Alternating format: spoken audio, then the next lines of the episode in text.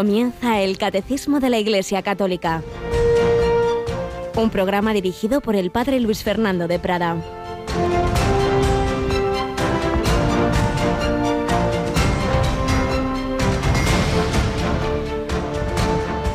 Si alguno quiere venir en pos de mí, que se niegue a sí mismo, tome su cruz cada día y me siga. Pues el que quiera salvar su vida la perderá pero el que pierda su vida por mi causa, la salvará. ¿De qué le sirve a uno ganar el mundo entero si se pierde o se arruina a sí mismo? Alabado sean Jesús, María y José, muy buenos días, querida familia de Radio María, en este jueves de inicio de la Santa Cuaresma, 7 de marzo.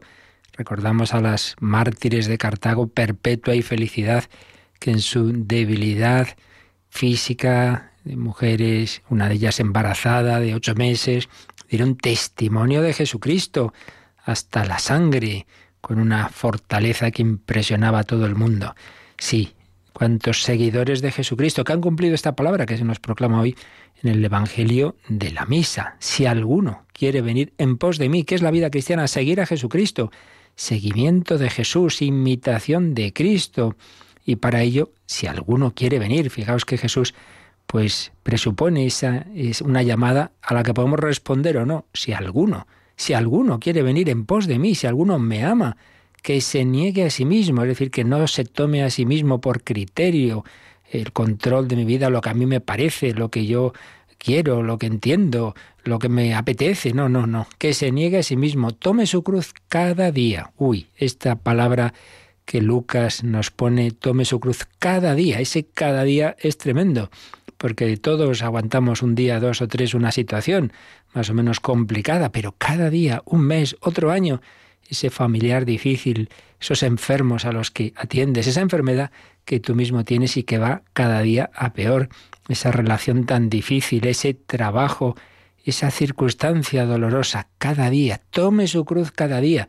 Pero el cristianismo no es dolorista, no nos pongamos trágicos, porque el amor da fuerzas, porque nada es imposible con la gracia de Dios, porque en proporción a lo que el Señor nos pide, nos quiere dar la gracia. Claro, otra cosa es si no acudimos a recibir esa gracia en donde está la fuente de esa potencia que Dios nos quiere dar, que son los sacramentos, la liturgia, la oración, la palabra de Dios, la ayuda de los hermanos. Claro, si no hacemos eso, entonces estamos perdidos no me teníais en antena ayer ni anteayer porque está en Fátima en una preciosa peregrinación con cerca de 2.000 personas entre niños, adolescentes, jóvenes, matrimonios más jóvenes, matrimonios más mayores. Impresionante, muchísimos oyentes y voluntarios de Radio María, 70 sacerdotes. Y, en fin, saludo a todos los que allí he visto esa familia de un pueblo de Córdoba que su niña pequeña se me acercaba, se hacía una foto, me decía cómo se conocía la programación de Radio María, me impresionaba. Por cierto, entre otros, el programa Entre Amigos. Mónica, buenos días. Muy buenos días, padre. La verdad es que es impresionante. ¿Verdad que sí? me, Iba, diciendo, a las tres, Mónica, a las seis habrá frío. Caramba, niña, tremenda. bueno, es que cada día los oyentes de Radio María van creciendo. Bueno, van creciendo en número y en todas las edades en todas las edades. Una maravilla. Bueno, pues lo decía a propósito de que la misa final pues la presidió Monseñor Munilla, que se vino desde San Sebastián, y nos dijo una frase preciosa del Papa Francisco, que ya ha repetido en varios ámbitos, ¿no? Cuando nos dice, bueno, ¿qué es la fidelidad? Claro, tenemos que ser fieles al Señor, pero eso va a ser por mis fuerzas, por mi, porque yo hago propósitos. Pues no, no, somos débiles, caemos. Entonces recordaba Monseñor Munilla esta frase del Papa, la fidelidad es la debilidad bien acompañada. Qué bonito. La debilidad. Yo soy débil, yo por mí mismo no seré fiel, caeré. Pero si me dejo acompañar, precisamente porque soy consciente de mi debilidad, me dejo acompañar por el Señor en los sacramentos, por la Iglesia, por el confesor, por el director espiritual, por esta comunidad cristiana, nos ayudamos unos a otros, entonces sí podremos, podremos seguir. Porque el que quiera salvar su vida la perderá. El que dice, no, no, no, yo llevo mi propia vida, yo controlo y escribe el padre José Fernando Rey, sí, podrás salirte con la tuya durante años, pero no puedes darte vida eterna a ti mismo, ni tan siquiera hacerte a ti mismo feliz. Lo peor que puede sucederte es que tu vida esté en tus propias manos. No tienes cómo salvarla de la muerte. El que quiera salvar su vida la perderá. Pero en cambio el que pierda su vida por mi causa la salvará cuando uno se entrega al Señor, cuando parece que hace el tonto en este mundo de hoy.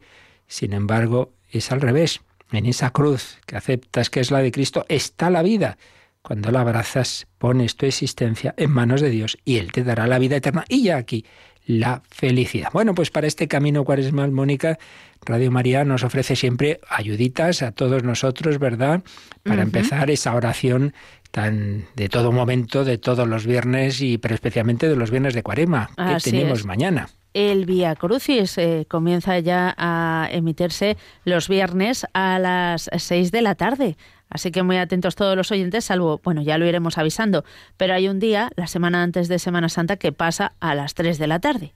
Eso ya lo avisaremos. De mm. momento, los viernes a las seis, en este caso, en ese día no tenemos los viernes de Cuaresma hora feliz, sino la hora feliz con Cristo en el Via Crucis. Y luego, pues ya entramos en la primera semana de Cuaresma y para coger bien la Santa Cuaresma tendremos charlas cuaresmales con uno de los sacerdotes voluntarios desde hace años de Radio María, ¿no es así? Así es, el padre Guillermo Camino va a dirigir esas charlas cuaresmales un ratito por la mañana a las diez y media, es decir, en lugar del Dios de cada día, charlas cuaresmales.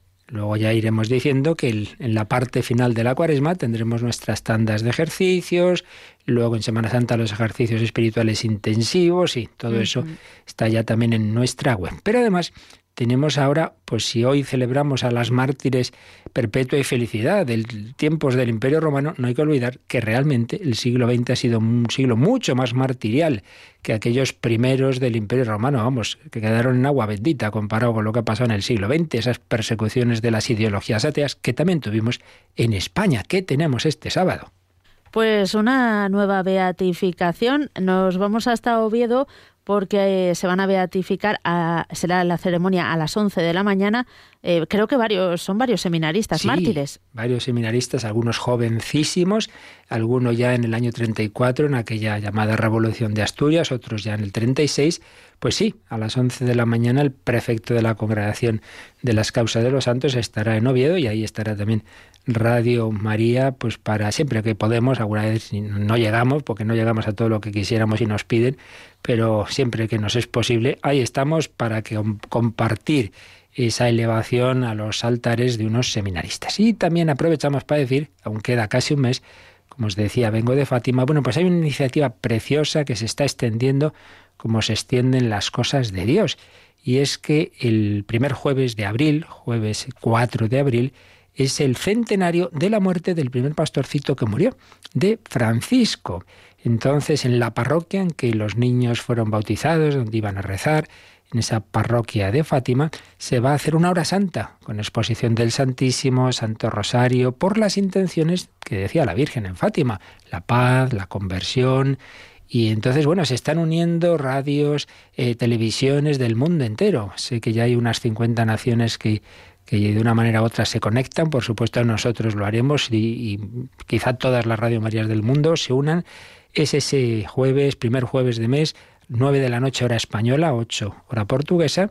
Y lo decimos también porque el ideal no sería solo pues que nos conectemos, oigamos, recemos ese rosario, sino bueno, a ser posible las parroquias, comunidades, conventos que me estéis oyendo, sacerdotes, pues la propuesta más bonita sería hacer también en, en, esas, en esos templos la exposición del Santísimo, eh, conectar la radio, ya digo que nosotros lo, lo ofreceremos, oye, seguir ese rosario que se reza en varias lenguas desde Fátima, pero en, en, la iglesia ante el Santísimo, incluso podría estar el sacerdote detrás confesando y luego que dé la bendición con el Santísimo. Haremos la consagración a la Virgen, en fin, todo, todo una respuesta al mensaje de Fátima y bueno, si no es posible hacerlo en las iglesias, pues en cualquier caso en vuestras casas, a donde estéis, ya sabéis que podréis conectaros. Nos queda un poquito menos de un mes, jueves 4 de abril, en este, en este centenario de la muerte de Francisco. El año que viene será centenario de la muerte de Jacinta. Pues también para nuestra cuaresma, para nuestro seguimiento de Jesucristo, pues aquellas mártires del Imperio Romano, los mártires seminaristas o los niños de Fátima que muy pequeñitos, muy pequeñitos ofrecieron el martirio del día a día, de su enfermedad, de sus dificultades, de cuando no les creían, en fin, todo lo que fue una carrera de santidad, unos niños pequeños que, que, cumplieron, cumplieron esa vocación a la que tú y yo también estamos llamados. Como está llamada la vida consagrada. Hoy entramos ya en ese tercer estado de la vida de la Iglesia y, y, recordamos también algunas pinceladas, algunas anécdotas de una gran consagrada que fue la Madre Teresa de Calcuta, de la que estamos hablando en estos días. Pues vamos a seguirlo haciendo y pedimos la intercesión de todos estos santos para que vivamos bien la Santa Cuaresma.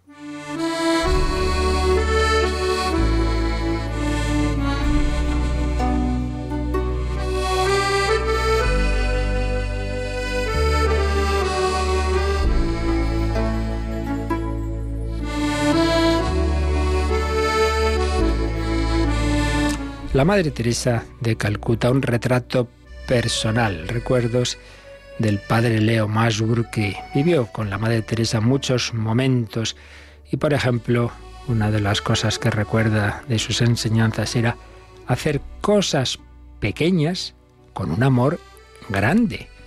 Y escribe así, en presencia de la Madre Teresa mucha gente se daba cuenta por primera vez en su vida de qué pocas cosas son realmente necesarias en la vida y de que un estilo de vida sencillo requiere de muy poco, empezando por la ropa.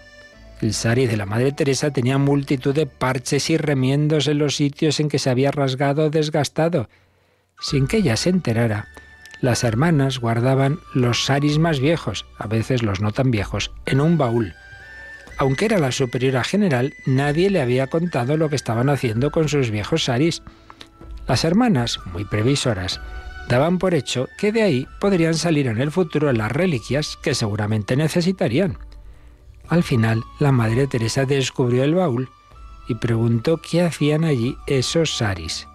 Los planes de las hermanas quedaron patentes y la Madre Teresa dio instrucciones para que los saris volvieran a utilizarse. ¿Acabó aquello con el acopio de saris o volvió el proceso a empezar de cero? No lo sabemos.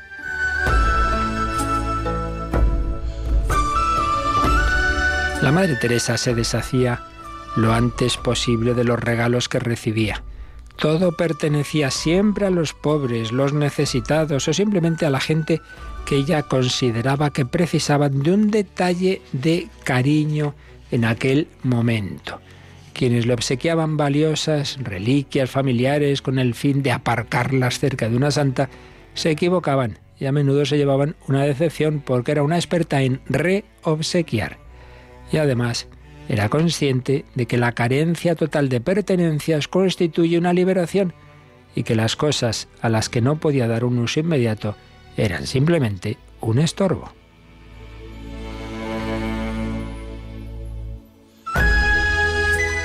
En una ocasión, un acaudalado norteamericano escuchó a la Madre Teresa en una concentración provida y conmovido le ofreció espontáneamente una gran casa la madre le preguntó por la ubicación de la casa y si en el barrio vivían algunos de los más pobres de entre los pobres. Cuando supo que la casa estaba en una zona rica y que era enorme, dijo que ella no le podía dar ningún uso y agradeciéndolo declinó la oferta. El generoso empresario no se dio por vencido y le dijo a la madre que aceptara la casa en cualquier caso, que ya la utilizaría más adelante. Ella se quedó pensativa y dijo, lo que no pueda usar ahora me estorba. Si más adelante necesito algo, Dios me ayudará entonces.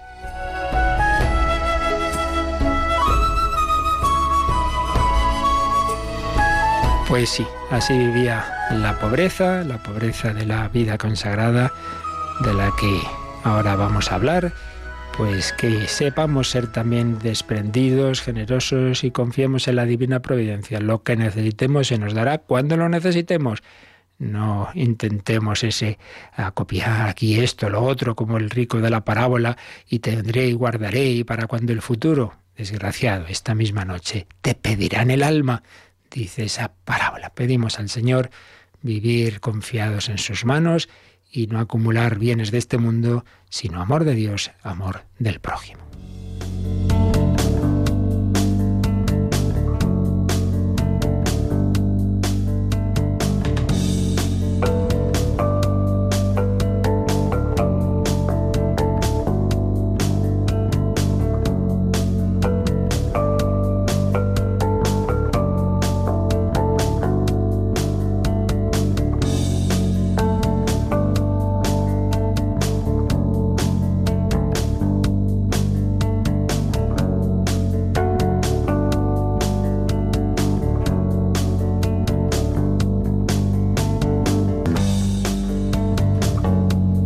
Pues seguimos en estas catequesis sobre la Iglesia. Habíamos visto qué es la Iglesia, cuáles son sus notas y estamos viendo los estados de vida que forman este pueblo de Dios que es la Iglesia. Todos tenemos la misma dignidad, todos hijos de Dios, miembros de Cristo, ingresamos en esta iglesia y nos incorporamos a Cristo por el bautismo, los demás sacramentos que nos van uniendo cada vez más al Señor, pero luego tenemos distintas vocaciones y fundamentalmente hay tres estados de vida a los que Dios pues nos puede llamar a unos u a otros. El estado de vida de la jerarquía, de, la, de lo que sería hacer presente a Cristo pastor, es decir, el sacerdocio ministerial, la plenitud de ese sacerdocio que es el episcopado, pues es ese estado de vida que está llamado, como digo, a hacer presente a Cristo pastor, a Cristo cabeza, el que nos enseña, el que nos guía, el que nos transmite la gracia de una manera muy especial a través de los sacramentos, porque el pastor actúa no en nombre propio, sino in persona Christi. Cuando yo celebro la misa digo, esto es mi cuerpo, evidentemente no mi cuerpo, sino el cuerpo de Cristo. Eh, o digo, yo te absuelvo de tus pecados. Cristo te perdona a través de esas palabras. El estado de vida que hace presente a Jesucristo pastor. El estado de vida que hemos estado viendo estos días pasados, el de los fieles laicos, el de aquellos que están llamados a construir el reino de Dios desde dentro de la sociedad, en la vida ordinaria seglar, en la vida del mundo, normalmente en la vida familiar, aunque no todos con el sacramento del matrimonio, también se puede y debe vivir esa santidad desde unas circunstancias más de soledad o de en, la persona que es soltera, pero no en el sentido de, digamos, que se dedica a hacer su vida, sino una entrega al Señor y una entrega a la Iglesia, pues ahí, en esas sus circunstancias y a través del trabajo civil pues son esas coordenadas de, vida en medio del mundo, de familia, de, trabajo civil, donde el Señor te llama a santificarte y a construir el reino de Dios a través de esas mismas eh, labores eh, domésticas, eh, labores en el trabajo donde Dios te haya puesto, a campo abierto, pues en medio del mundo, y con los dones que a cada uno Dios ha dado, pues según donde te haya destinado, pero lo importante es que ahí pues hagas presente el reino de Cristo, dar testimonio con tu propia vida, la ofrenda de tu vida, por supuesto, con la oración, y también dar testimonio de palabra, la evangelización, el apostolado. De todo esto hemos hablado los días pasados, participando de esas dimensiones de Cristo, sacerdote, profeta y rey. Sacerdote, sacerdocio común, distinto al ministerial, porque estás llamado a ofrecer tu vida en sus circunstancias, a veces gozosas, a veces dolorosas, pero siempre en ofrecimiento con Cristo al Padre por la redención del mundo. Sacerdotes, profetas, llamados a hablar de Cristo con la vida y la palabra, y reyes, llamados a hacer presente el reino de Cristo, primero en nuestra propia vida, porque le pedimos al Señor que nos rija, que no nos dejemos llevar de lo que se nos ocurre, de las apetencias, sino hacer la voluntad de Dios. Entonces, si Cristo reina en mí, pues yo también luego podré colaborar a que vaya reinando a mi alrededor, entre mi familia, mis amigos, donde el Señor me pone, en la sociedad, pues poner mi granito de arena. Bien, pues ya vemos entonces estos dos estados de vida. Pero nos queda un tercer estado de vida, lo que solemos llamar, llamar desde hace años la vida consagrada, que llamábamos vida religiosa, religiosos, que ciertamente es el núcleo principal de la vida consagrada, pero bueno, usamos esta palabra más amplia porque también ahí entran distintas formas de vida consagrada que no son propiamente dicho una congregación religiosa, como son, por ejemplo, el orden de vírgenes consagradas, que realmente es algo antiquísimo en la Iglesia, los eremitas, que no necesariamente están dentro de una congregación, de una orden, y bueno, pues luego nuevas formas que van surgiendo y que no es fácil encuadrar, por supuesto, también los institutos seculares, sociedades de vida apostólica y, como digo, otras formas que a veces son algo que no sabemos muy bien, bueno, esto cómo se llama. Bueno, da igual. Lo importante es la vida. Luego viene la reflexión teológica, la configuración canónica, bueno, eso siempre es posterior. Lo importante es que el Espíritu Santo no se cansa de suscitar diversos carismas. Pues bien, todos ellos eh, quedan englobados en esto que llamamos vida consagrada, porque es verdad, como ya ahora veremos, que todo cristiano está consagrado a Dios por el bautismo, sí, pero esa consagración luego puede y debe profundizarse, radicalizarse según la vocación de cada uno, y hay una profundización de esa consagración que se da en aquel que es llamado a la castidad de tipo virginal, celibatario, y también, pues muchas veces a ese estilo de vida en pobreza, en obediencia. Bueno, pues todo ello, de una manera u otra, es lo que entra en este estado de vida. Y tenemos que decir que en esto, como en tantos temas, pues bueno, ha habido siempre y, recientemente también, y sigue habiendo, pues sus debates teológicos, y concretamente en el Concilio Vaticano II, pues había una corriente que quizá como reacción a otros planteamientos anteriores, de alguna manera no quería dar demasiada importancia a este estado de vida. Incluso casi, pues como que venía a decir, hombre, que no es que sea algo esencial en, en la Iglesia. Digo como reacción porque es posible, y más que posible, que en otros tiempos, pues quizá el modelo de santidad pareciera siempre que era la vida religiosa. Se decía, el estado de perfección es la vida religiosa, lo cual se podía entender muy bien, pero se podía entender también como que, bueno, pues para ser santo lo mejor es ser religioso, pues castidad, pobreza, obediencia, y los demás, bueno, hacemos lo que podemos, ¿no? Pero en fin, como que ya es otra cosa, ¿no? Ya distinto. Entonces, Evidentemente eso no es así, porque donde Dios te llama a ti, te llama a ser santo. Y puede ser más santo, claro que sí, un padre de familia que un, que un religioso, porque lo esencial de la santidad no está en la forma externa eh, que vives, en, en, si el Señor te ha llamado no a tal consejo, a tal otro, sino en tu grado de amor, de amor a Dios y de amor al prójimo. Y por ejemplo, hay muchos mártires laicos en la historia de la Iglesia, y claro, el martirio es el, la máxima prueba de amor. Es el analogatum princeps que dicen los, los filósofos y teólogos. Es decir, si cogemos el primer modelo, digamos, de, de, santidad, el más excelso, el más parecido a Cristo, pues es el mártir. Y como digo, pues hay más, sin duda muchos más mártires laicos en la historia de la Iglesia que de los otros estados de vida. Entonces, bueno, quizá como reacción a que se podía acentuar demasiado la importancia de la vida consagrada, pues algunos se fueron por la llamada ley del péndulo al extremo contrario. Entonces a decir, hombre, pues, pues sí, la vida consagrada es importante, pero vamos, tampoco demasiado. Y casi parecía que realmente solo hay dos estados de vida en la Iglesia.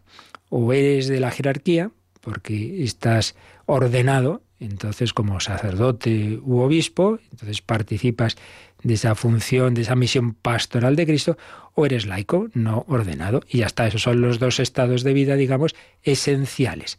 Y luego, pues hay algunos cristianos, algunos entre los laicos, otros entre los pastores, que, que además, bueno, pues tienen una llamada a vivir esos consejos evangélicos que en realidad son para todos, castidad, pobreza y obediencia, y eso bueno, es una cosa que se ha organizado en la historia de la Iglesia, pero como si no fuera algo de origen divino. Esta teoría estaba un poco ahí, vamos, más que un poco, estaba de hecho en las primeras redacciones de los documentos, concretamente de la Lumen Gentium. Y estas cosas extrañas que pasan a veces, eh, con estas teorías y en, otros temas pasó lo mismo, pues claro, un concilio de años, pues, pues se hace una redacción, luego se corrige, pues se debate y luego viene otra redacción y tal, hasta que, claro, lo que, lo que importa es lo que queda al final, es el documento final que ha aprobado por el concilio, por el Papa, etcétera, eso es lo importante. Pero estos duendes de la imprenta, o no sabe uno muy bien de dónde, pues a veces ocurría que lo que se había eh, puesto en, en redacciones no aprobadas definitivamente, pues asombrosamente, luego en algunas de las traducciones que, se hicieron al acabar el concilio, pues seguía poniendo no lo definitivo, sino a veces una versión anterior. Y esto ha llegado a tanto que lo que ahora mismo van a leernos Mónica, que es el número 914 del Catecismo, está tomado de la Lumen Gentium 44. Bueno, pues en la primera edición de la traducción española, se entiende, del Catecismo, eh, faltaba una palabra, una palabra clave, como ahora veremos. Ya en la edición definitiva ya se puso bien. Pero, pero ahora os diré qué, qué palabra faltaba. Pues vamos a coger este primer número de este apartado de la vida consagrada, que es el número 914. Mónica, vamos con él. El estado de vida, que consiste en la profesión de los consejos evangélicos, aunque no pertenezca a la estructura jerárquica de la Iglesia, pertenece, sin embargo, indiscutiblemente a su vida y a su santidad. Pues esta es la frase del Lumen Gentium 44. Pero los que tengáis esa primera edición del Catecismo, que ya recordáis de tapas naranjas, pues os encontraréis ahí lo siguiente. El estado de vida que consiste en la profesión de los consejos evangélicos, aunque no pertenezca a la estructura de la Iglesia, y ahí no está la palabra, aunque no pertenezca a la estructura jerárquica de la Iglesia. Entonces, ¿por qué esto es así? Bueno, pues porque esta fue la redacción previa a la que se aprobó definitivamente en el concilio. Claro, esto podía sonar, aunque no pertenezca a la estructura de la Iglesia, es decir, que no es algo esencial en la vida de la Iglesia, que es algo opcional, es algo que no viene de Cristo propiamente, sino que, bueno, pues como, por ejemplo, la institución de, que haya cardenales en la Iglesia, pues ya sabemos que eso no viene de Cristo, es una cosa que surge en la historia, en la Iglesia de Roma, en un momento dado, y entonces aparece como podría desaparecer. Un papa podría decir, pues ya termina, no va a haber ya cardenales. Pues es así la vida religiosa. No, no. Y, pero parecía que sí, aunque no pertenezca a la estructura. No, lo que al final se aprobó es, aunque no pertenezca a la estructura jerárquica de la Iglesia, porque es verdad que desde el punto de vista jerárquico o eres de la jerarquía o no eres de la jerarquía. Entonces ahí no entra en efecto la vida consagrada. El seguir a Cristo en castidad, pobreza y obediencia es independiente del ser o no ser sacerdote, obispo. Pero ya veis, cosas extrañas, ¿no? Faltaba esa palabra. Más o menos, resumiendo, aunque esto no, aquí no lo vamos a desarrollar, esto ya lo desarrolla yo en otro programa de Radio María en Vida en Cristo y lo podremos escuchar en el torno al catecismo, pero bueno, por que aquí resumamos las ideas clave de esta teoría que estaba en, ese ambiente inicial del concilio, en parte de los padres conciliares, venía a decir esto. Primero, todos los cristianos estamos llamados a la misma santidad. Pues esto también se cambió. En la redacción final, cuando en el capítulo quinto de la Lumen Gentium se habla de que todos los cristianos estamos llamados a la santidad, pero se quitó a la misma santidad, porque la santidad es algo personal, es unión con Dios. No existen dos modos de unión interpersonal iguales. Tu amistad con uno o con otro nunca es igual.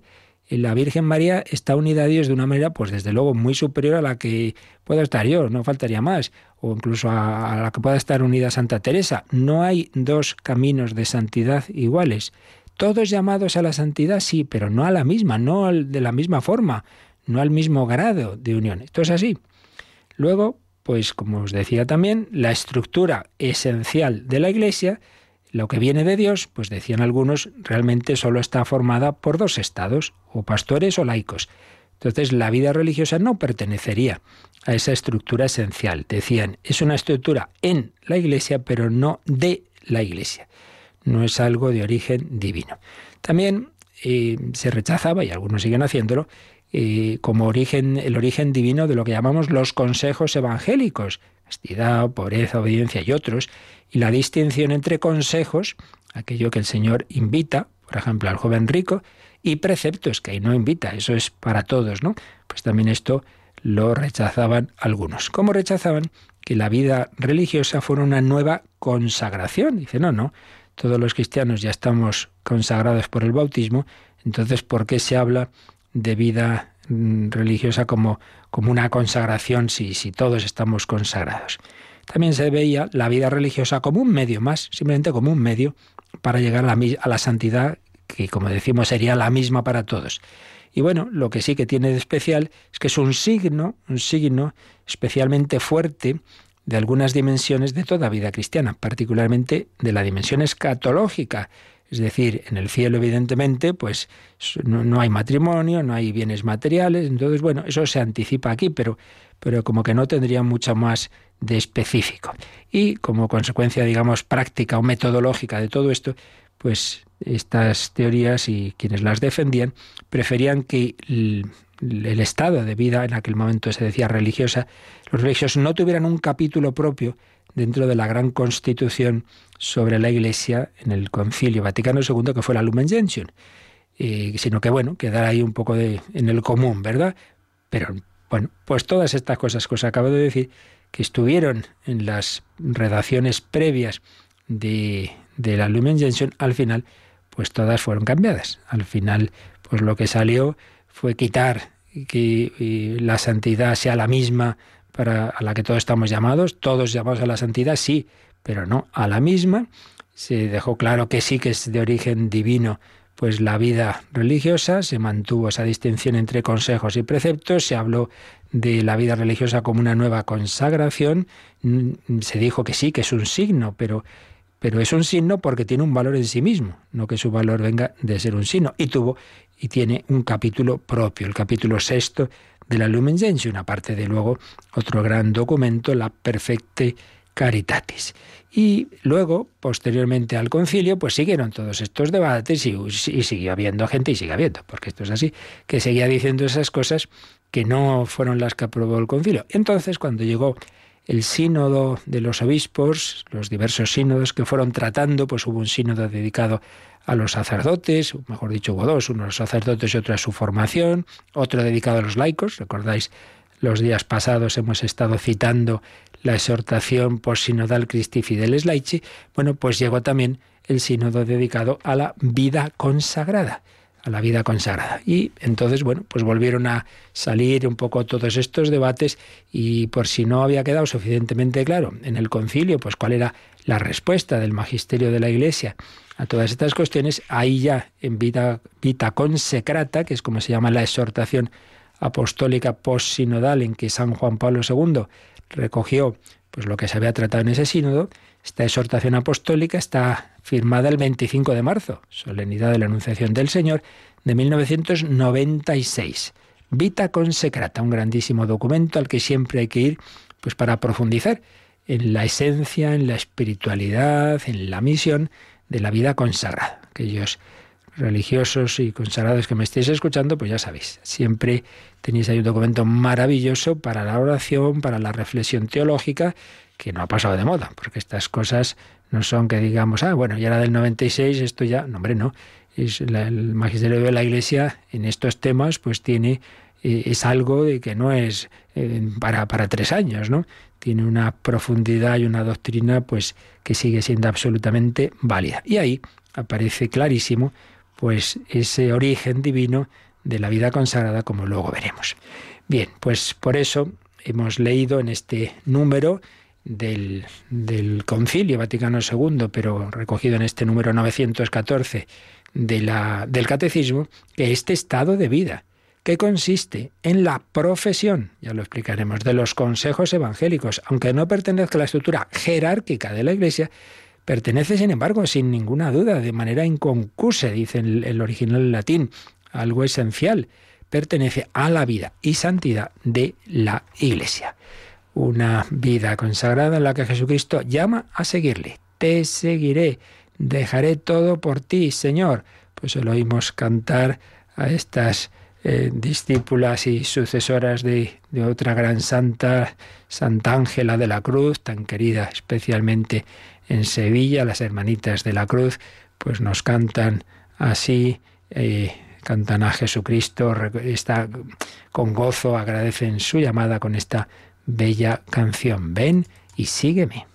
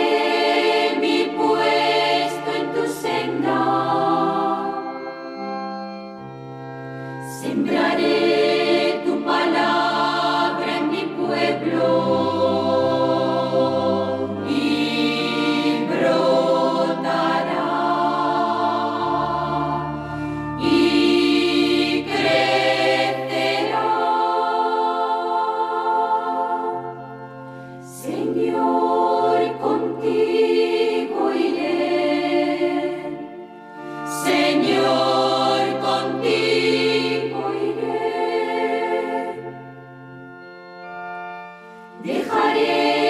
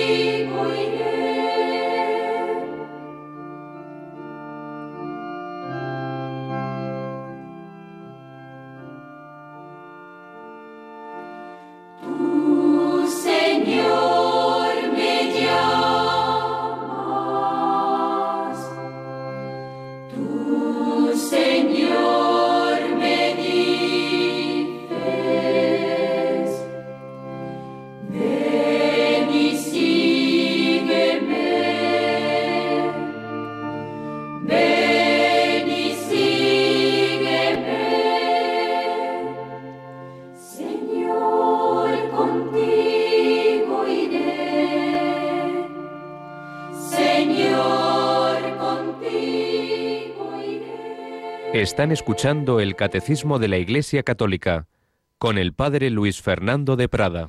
Ven y sígueme.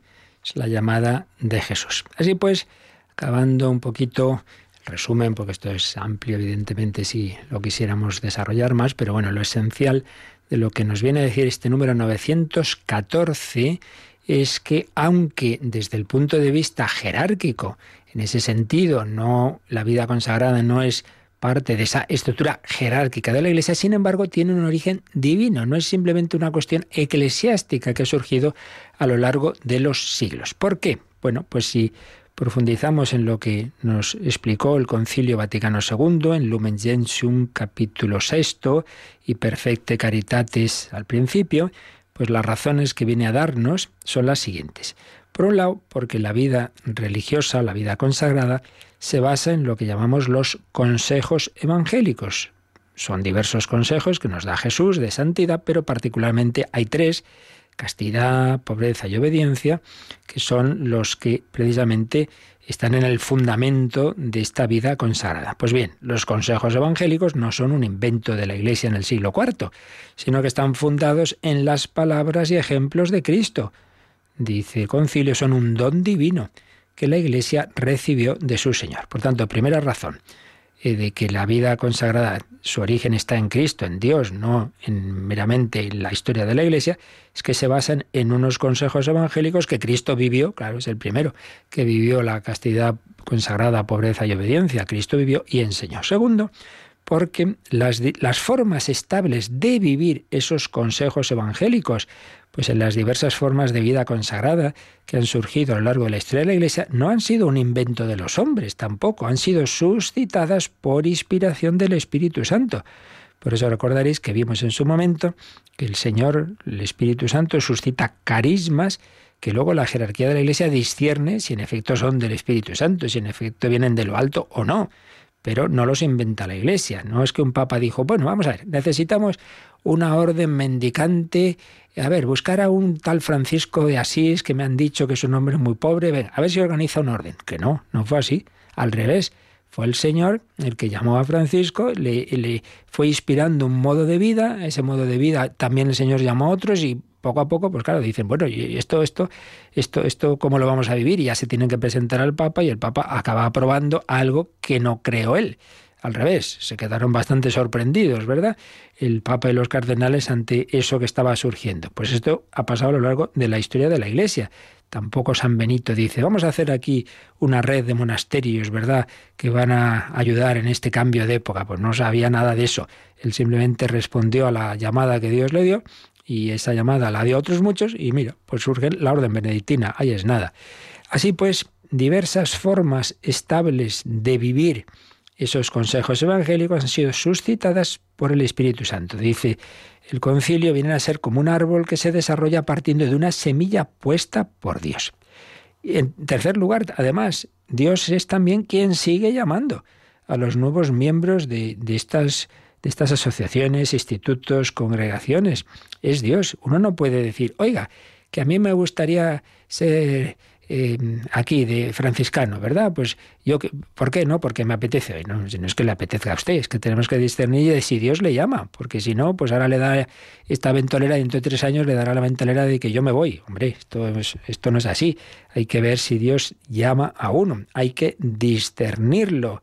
Y también es Dios quien consagra por medio de la acción litúrgica de la Iglesia en la profesión, lo que llamamos la profesión perpetua. No pensemos que cuando después de esos años de discernimiento, de postulantado, de noviciado, primeros votos, cuando ya por fin, pues sí, está claro eh, que, esta persona, pues Dios la llama a ser miembro de esta congregación, de en fin, de lo que sea, ¿no?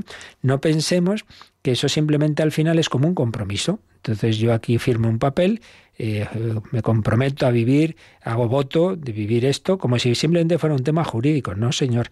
Lo esencial no es ese compromiso, no es eso que tú firmas, no es un tema meramente jurídico. Se hace en una acción litúrgica en la cual el obispo o su delegado pues hace una oración que llamamos de consagración. Se invoca al Espíritu Santo que consagra a esa persona, es decir, que la acerca aún más. Ya estaba consagrada, sí, por el bautismo, etcétera, pero una consagración no impide que se profundice posteriormente según la propia vocación. Dios consagra de nuevo más íntimamente pues a esas personas a través de esa profesión o en cada caso según la modalidad concreta de vida consagrada, pues, pues habrá que ver cómo es, pero siempre hay una acción de Dios, una acción litúrgica. Conclusión de todo esto.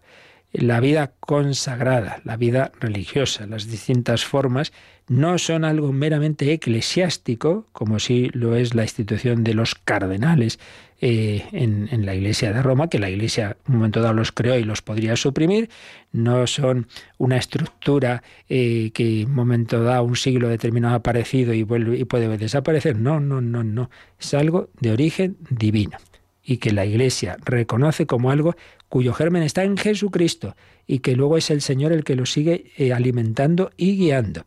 Y por eso, y por eso la Iglesia aprecia no solo la vida consagrada en general, sino en los diversos carismas. Fijaos, Lumen Gentium 44 dice, la Iglesia protege y favorece la índole propia de los diversos institutos religiosos. Y es que, como dijo San Pablo VI, los fundadores han sido suscitados por Dios en su iglesia. Bien, esto está, como digo, en el Concilio Vaticano II, en, lo que al final pues se aprobó.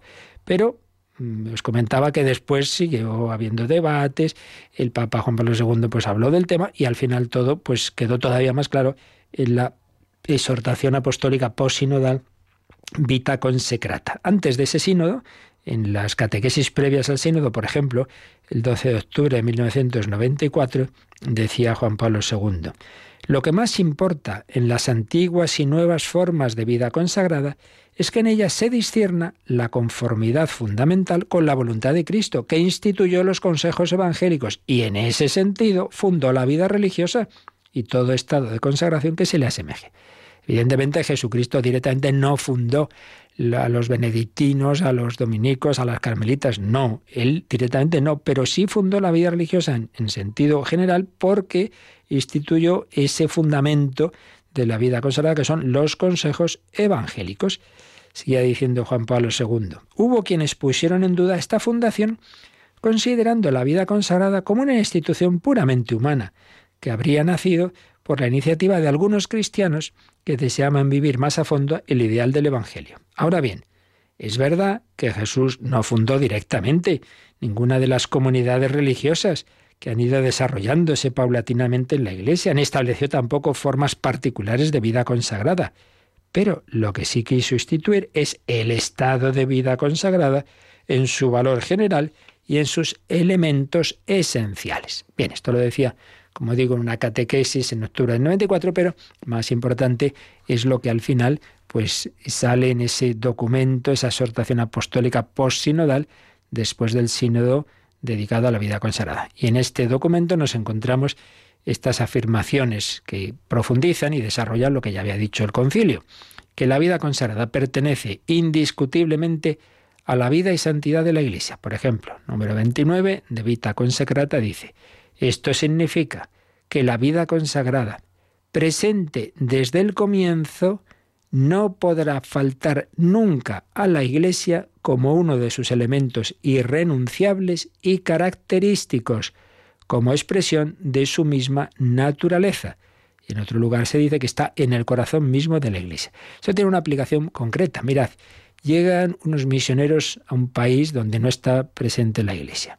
Llega pues un sacerdote, eh, van unos laicos, empieza pues a convertirse algunas personas, empieza a haber ya comunidades cristianas, empieza a haber una parroquia, pero todavía no hay religiosos, pues todavía no está la iglesia del todo.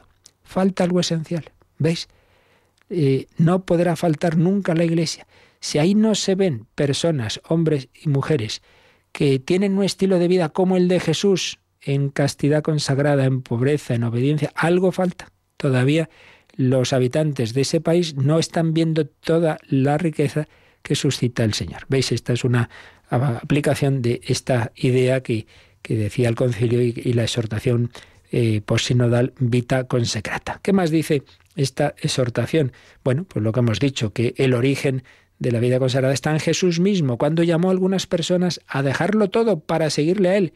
Y así inauguró este género de vida, que luego la del Espíritu Santo, se ha ido desarrollando en distintas formas.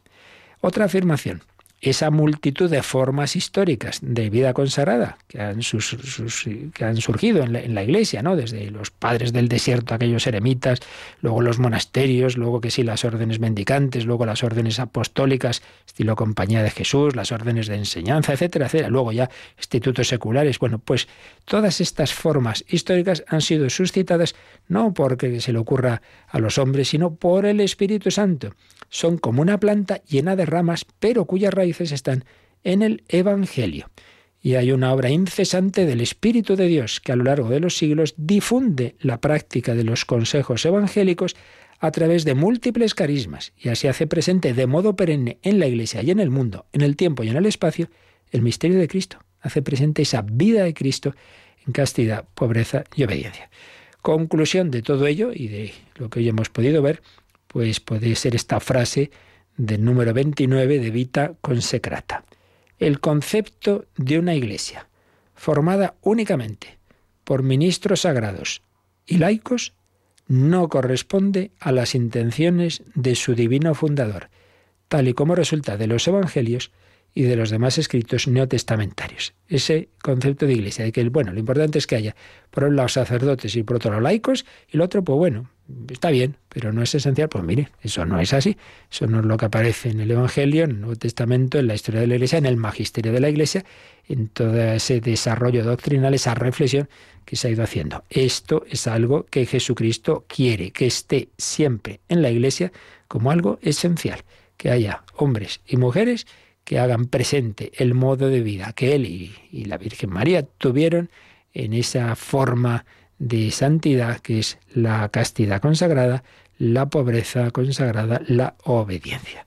Bien, lo iremos desarrollando, iremos viendo ya más en concreto en cuál es la esencia de este estado de vida. Pero nos quedamos con esta idea importante, que es algo esencial de origen divino, no las formas concretas, como si Cristo directamente hubiera fundado tal orden o tal otra, pero sí en estos matices que hemos estado diciendo, el origen de, último de, la vida consagrada está en Jesucristo, está en el Espíritu Santo y por tanto es algo que necesita la Iglesia que, que se haga patente sin una nación. Repetimos esta idea, todavía no hay religiosos, algo falta un esencial para mostrar el rostro de Cristo, el rostro de la Iglesia. Pues vamos a pedir muy especialmente por aquellos hermanos y hermanas llamados a este estilo de vida tan bello, de, seguimiento de, Jesucristo en, radicalidad. Pues si queréis cualquier comentario, testimonio, quizá contar algo de vuestra experiencia, pues que, que hayáis tenido o tengáis de contacto con,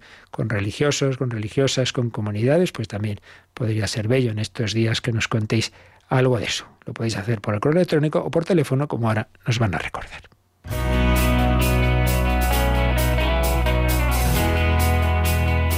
Participa en el programa con tus preguntas y dudas. Llama al 91005 9419. 91005 9419. También puedes escribir un mail a catecismo arroba catecismo arroba radiomaria.es.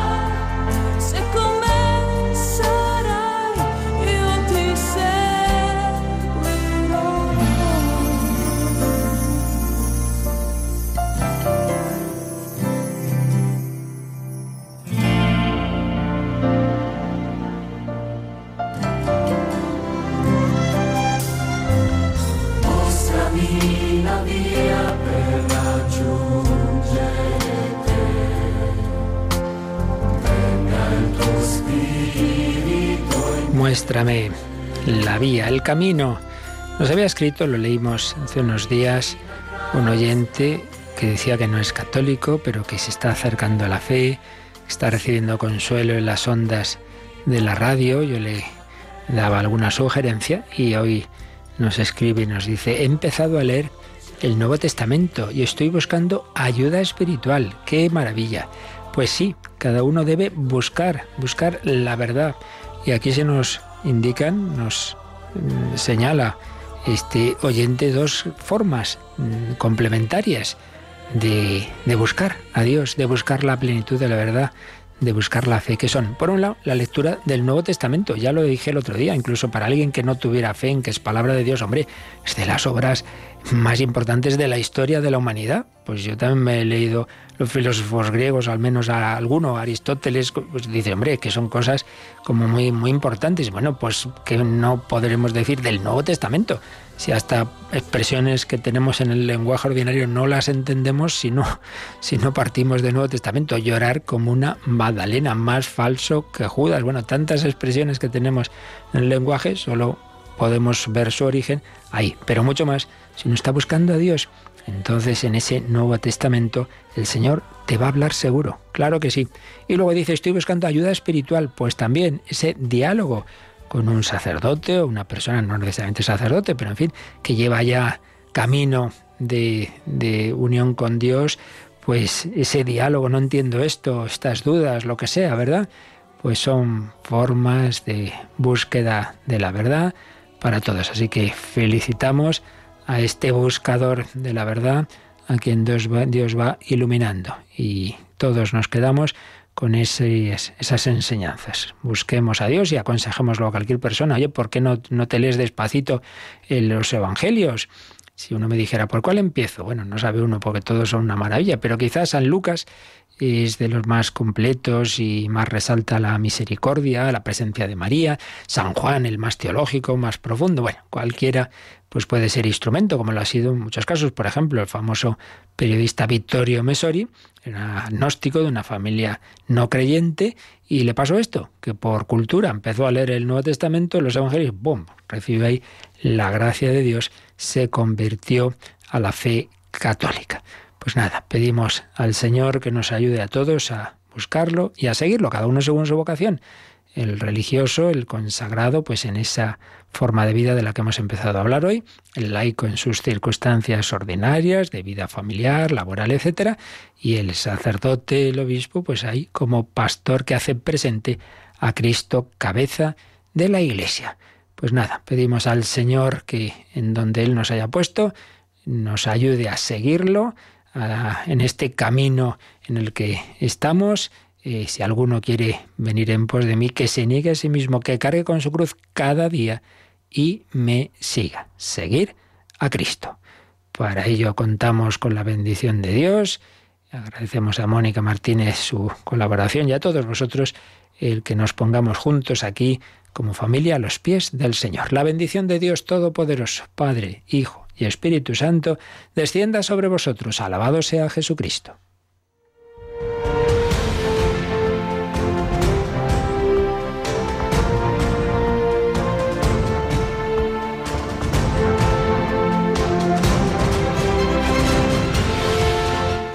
Han escuchado en Radio María el Catecismo de la Iglesia Católica,